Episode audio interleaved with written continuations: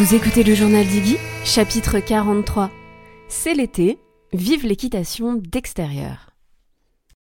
Bonjour et bienvenue dans le podcast Équin qui raconte le quotidien en tant que propriétaire de chevaux. À chaque rendez-vous, je partage avec vous et le plus d'objectivité possible mon aventure avec ma jument Iggy. Que vous soyez simple cavalier ou récent propriétaire, vous trouverez dans ce podcast de l'inspiration, de l'introspection, des témoignages, des idées mais aussi des outils pour vous permettre à votre tour de passer à l'action pour construire votre histoire rêvée aux côtés des chevaux. Que ce soit en solo ou avec mes invités, je pose ici tout haut les questions que tout le monde se pose tout bas.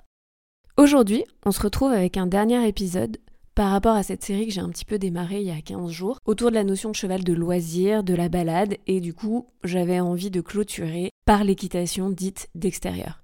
On parle aussi d'équitation de pleine nature, et c'est pas forcément celle dont on parle le plus dans les médias.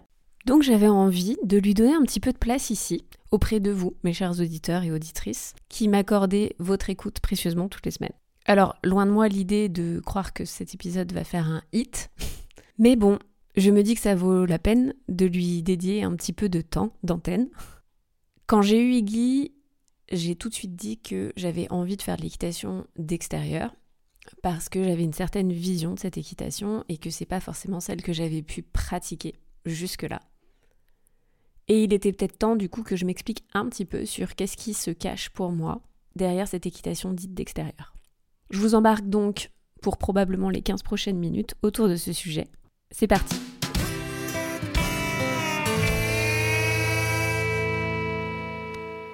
Alors à l'heure où les vlog modes, comme dirait euh, Julia d'entre ses oreilles, ou plutôt les vlogs sur la mode beuvron envahissent euh, TikTok ou Instagram, moi je vais nager un petit peu à contre-courant et je vais vous parler d'équitation d'extérieur. Pourtant, je suis la première aussi à regarder euh, les vlogs sur la mode beuvron et justement, vous allez voir dans cet épisode, le but ce n'est pas du tout de dresser une équitation contre une autre mais plutôt de voir à quel point en fait elles peuvent être similaires et que c'est finalement plutôt dans l'exercice des disciplines que l'on va trouver des différences. Alors pour ceux qui ont écouté les deux précédents épisodes, j'ai bien évidemment décidé de vous parler de tout ça pendant l'été, parce que c'est un petit peu la période où parfois on a tendance à sortir de ce que l'on a l'habitude de faire pour aller tester d'autres choses. Et souvent, comme l'été il fait beau et qu'on a envie d'être dehors, c'est là qu'on va avoir nos premières approches, nos premiers contacts avec une équitation qui pourrait se rapprocher de l'équitation dite d'extérieur. Mais en fait, celle-ci, elle est super large, et du coup, j'ai envie de commencer cet épisode par vous parler un petit peu de ce que ça regroupe, l'équitation d'extérieur. Alors souvent, on y voit simplement la balade ou la randonnée. Déjà, il y a une différence de taille entre partir en balade une heure et partir en randonnée sur une journée. Mais le sujet n'est pas la balade ou la randonnée, le sujet est l'équitation d'extérieur. Donc, reprenons. Souvent, derrière équitation d'extérieur, on y voit du coup le concept de balade, le concept de randonnée. Le fait, en fait, de tout simplement se euh, balader à cheval, quelle que soit la durée. Mais en réalité, derrière cette équitation, il y a plusieurs disciplines. Elle va regrouper notamment donc tout ce qui s'apparente au trek, tout ce qui s'apparente également à l'équitation de travail, qu'elle soit euh, western ou pas, l'endurance, qu'elle soit montée ou attelée, le ski joering, je ne sais pas si je le dis bien. Donc pour ceux qui ne voient pas du tout ce que c'est, euh, le ski joering, c'est en fait votre cheval va vous tracter et soit c'est sur herbe et du coup il vous tracte et vous vous êtes en roller derrière, ou alors c'est sur neige et du coup vous êtes en ski. Et la dernière est le tir à l'arc, donc euh, vous êtes à cheval et vous devez tirer le plus de flèches possible sur une cible. On voit donc bien que l'équitation dite d'extérieur ou de pleine nature regroupe en fait plein d'activités, plein de disciplines différentes qui vont faire appel à différentes connaissances, différentes expertises et que l'on va choisir petit à petit en fonction de ce qui nous plaît le plus ou pas.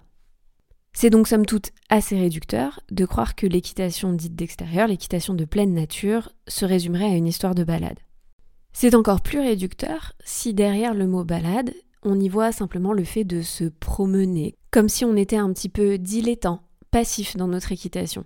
En fait, comment expliquer ça? L'équitation d'extérieur, on l'a vu par la richesse de ses disciplines, c'est tout sauf de l'improvisation. Parce que chacune de ces disciplines a une base commune, et d'ailleurs, spoiler, c'est la même base que l'équitation classique, mais va être enrichie par ses différentes spécificités. Que ce soit le franchissement d'obstacles, par exemple, la maniabilité avec les déplacements latéraux ou encore isoler l'arrière-main ou l'avant-main dans l'équitation de travail pour pouvoir faire des manœuvres d'approche, que ce soit la conduite sur le mountain trail, etc., etc. Ou imaginez, tirer des flèches à cheval. Je veux dire, certains chevaux, on n'arrive même pas à enlever notre veste quand on est sur eux. Véridique, il y avait un cheval dans mon centre équestre, il était interdit d'enlever sa veste quand on était à dos de cheval, parce qu'il n'avait pas été désensibilisé. Donc imaginez si on avait dû prendre un arc, lancer à pleine allure et tirer des flèches dans une cible avec lui. Ça se serait annoncé carrément compliqué, sans travail préalable. En fait, en vous donnant ces exemples, ça m'amène au deuxième point de cet épisode, la vision. Alors je peux pas parler pour tout le monde, parce que c'est somme toute probablement assez personnel, mais je peux vous parler de la mienne. Derrière l'équitation dite d'extérieur, j'ai souvent entendu parler de partenariat entre l'homme et le cheval. Et je trouve ça super. J'ai juste envie quand même de mettre un petit bémol parce que je ne vois pas pourquoi le partenariat entre l'homme et le cheval ne serait que la particularité de l'équitation d'extérieur versus l'équitation classique par exemple. Je ne vais donc pas retenir ce point dans ma vision. Ou plutôt devrais-je dire ma vision tout court de l'équitation regroupe le partenariat entre l'homme et le cheval. Du coup, si je n'ai pas vraiment de vision différenciée de l'équitation classique ou l'équitation d'extérieur, comment je pourrais en fait les départager? Et c'est aussi une question que je vous pose. Comment vous les départageriez vous? On pourrait réfléchir peut-être aux différentes valeurs qu'il y a derrière, et quoique. Si on parle par exemple de performance, qui est un des premiers mots qui pourrait nous venir en tête pour l'équitation classique et l'équitation classique en plus de compétition, type dressage, obstacle, CCE, je vois de la performance derrière l'équitation d'extérieur également. L'endurance, par exemple, est une question pure de performance. La précision demandée dans l'équitation de travail également. Alors, comment les départager? Peut-être qu'on pourrait parler de liberté. Effectivement, cette notion d'extérieur avec la notion de pleine nature, pour l'être humain, on y voit parfois aussi le fait que le contour de l'environnement se dissipe et du coup il y a cette notion de grands espaces et donc de liberté. Mais là encore, je suis pas trop d'accord. Enfin, c'est pas que je suis contre la liberté, mais je suis pas trop d'accord parce que je pense que l'équitation d'extérieur, comme l'équitation dite classique par exemple, ne devrait pas entraver la liberté du cheval. Je pense que les deux doivent permettre de construire un cadre de communication clair et commun afin que le cheval puisse s'y exprimer avec liberté.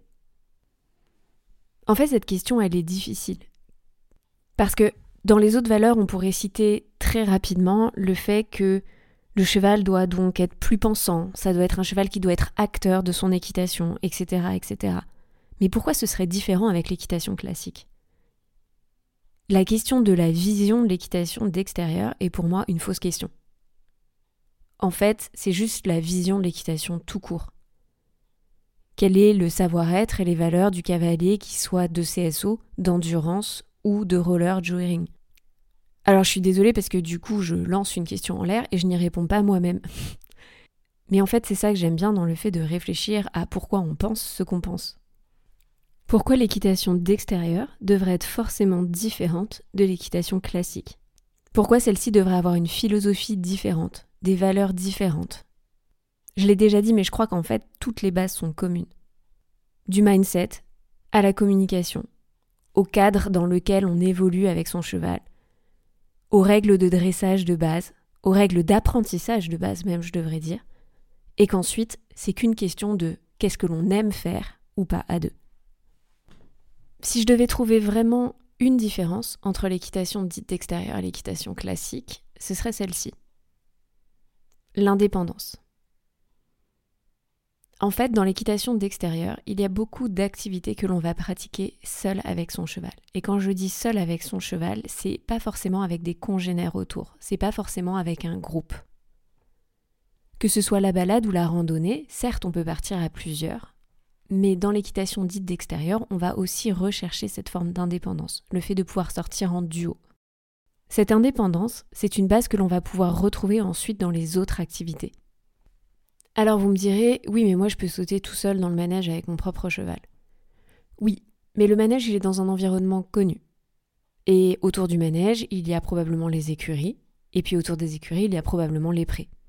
Vous n'êtes pas finalement vraiment seul avec votre cheval en territoire inconnu. L'indépendance, c'est créer suffisamment de confiance entre vous et votre cheval grâce à une communication claire et précise pour qu'il décide de lui-même de vous accompagner dans vos différentes demandes et vos différentes pratiques. C'est pouvoir, par exemple, en équitation de travail, partir et s'isoler du groupe, et puis revenir dans le calme. Ceci est un exemple parmi tant d'autres, mais on pourrait dire la même sur un parcours de trek ou pour de l'endurance. L'indépendance du cheval se travaille, et je pense que j'en ai fait longuement la démonstration dans l'épisode juste avant, chapitre donc 42, si vous ne l'avez pas encore écouté. Je ne dis pas bien sûr que l'on ne peut pas avoir l'indépendance en équitation classique. Je dis juste que c'est peut-être pas une des fondations que l'on va rechercher dans notre équitation. Alors qu'à l'inverse, dans l'équitation dite de pleine nature, l'indépendance va faire partie des contrats de base que vous allez passer avec votre cheval. Ce qui m'amène donc au dernier point de cet épisode. Tout cela ne s'improvise pas. Il y a cette phrase un peu horrible qui consiste à dire que le cavalier classique est un bon pilote. Derrière, il y a l'image que le cheval aurait déjà beaucoup appris et que le cavalier se contente donc de piloter ce cheval de manière à atteindre ses objectifs, de faire le meilleur parcours ou de faire la meilleure reprise. Bon, c'est encore une vision très très réductrice du cavalier classique, mais promis, je ferai un épisode Pony Talk peut-être juste à ce sujet-là. Par contre, même si je n'aime pas du tout cette expression, il y a quand même une donnée importante à prendre en compte dans l'équitation dite de pleine nature. Vous risquez, vous, cavalier, de vous transformer. Et a priori, plutôt pour le mieux. Le cheval d'extérieur ne naît pas cheval d'extérieur. Ça veut dire que on doit le former, on doit lui apprendre à devenir un cheval d'extérieur. Mais de par la multiplicité et la polyvalence du cheval dit d'extérieur, il y a beaucoup beaucoup d'apprentissages de base qui vont devoir faire partie du carnet de bord de la feuille de route. Et c'est pour ça que pour moi, le cavalier qui s'intéresse à l'équitation d'extérieur va devoir légèrement changer de paradigme. Il va devoir s'intéresser à comment son cheval apprend, pour lui apprendre à apprendre.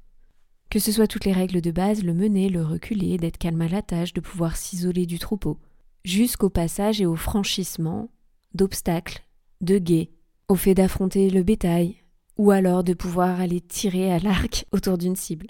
Bref, ce que je veux dire par là, c'est que tout ce travail ne s'improvise pas. Le cheval va devoir apprendre, mais son cavalier aussi. Il va devoir s'intéresser plus largement à comment son cheval apprend, appréhende ses peurs, appréhende les difficultés, dans l'optique de lui permettre de progresser et petit à petit de franchir plus facilement chacun des obstacles. Voilà, c'en est donc tout pour moi aujourd'hui autour du cheval dit d'extérieur ou de l'équitation dite d'extérieur. Si cet été vous partez en randonnée, en balade ou que vous vous tentez sur une nouvelle discipline, essayez de garder en tête les quelques mots que j'ai partagés avec vous aujourd'hui. Essayez de vous dire que vous n'êtes peut-être pas un simple touriste qui pose ses fesses sur le dos de votre cheval et qui attendent de lui que tout ça se passe comme par magie. Je plaisante un peu et j'ai pas du tout envie que ça sonne comme une leçon, mais parfois juste le contexte de vacances nous empêche de voir en fait l'intégralité du travail qui est demandé à ce fameux cheval. Et je pense qu'on a tous à apprendre de l'équitation dite d'extérieur, même quand on cherche à progresser en tant que cavalier de classique. Une fois de plus, vous le savez, mais sur ce podcast, je n'aime pas dresser les uns contre les autres. J'aime plutôt chercher à explorer tout ce qui nous rapproche et tout ce qui nous unit. La semaine prochaine, vous me retrouverez aux côtés d'une invitée un petit peu spéciale qui a monté une plateforme et bientôt une application idéale pour aider tous les cavaliers en demi-pension ou propriétaires dans le travail quotidien de leur cheval. Parce que oui, parfois jusque-là, on n'a pas forcément eu l'occasion de pouvoir monter seul et se retrouver seul en carrière avec son cheval. La majorité d'entre nous a eu un parcours un peu classique, c'est-à-dire qu'il a appris à monter à cheval en centre équestre, avec donc un coach qui choisit pour nous et à notre place quelle activité on va faire aujourd'hui, quels exercices on va faire aujourd'hui, quelle progression on doit avoir? Quand on se retrouve seul pour les premières fois face à face avec un cheval, que ce soit notre simple demi-pension ou donc notre nouveau cheval à nous en tant que propriétaire, on peut vite se sentir un peu désarmé. Je vous laisse sur ce super teaser et je vous dis donc rendez-vous dès la semaine prochaine. Mais avant de vraiment, vraiment, vraiment, vraiment, vraiment se quitter, j'avais envie de vous encourager à me laisser un commentaire ou une note sur Spotify ou Apple Podcast. C'est la meilleure manière pour moi de m'encourager et de soutenir le podcast. Vous pouvez aussi vous abonner pour être sûr de ne louper aucun des précieux prochains épisodes. Et en attendant, si vous voulez nos nouvelles, vous pouvez nous suivre sur Instagram ou TikTok at iggy.journal. Merci de votre écoute et à la semaine prochaine.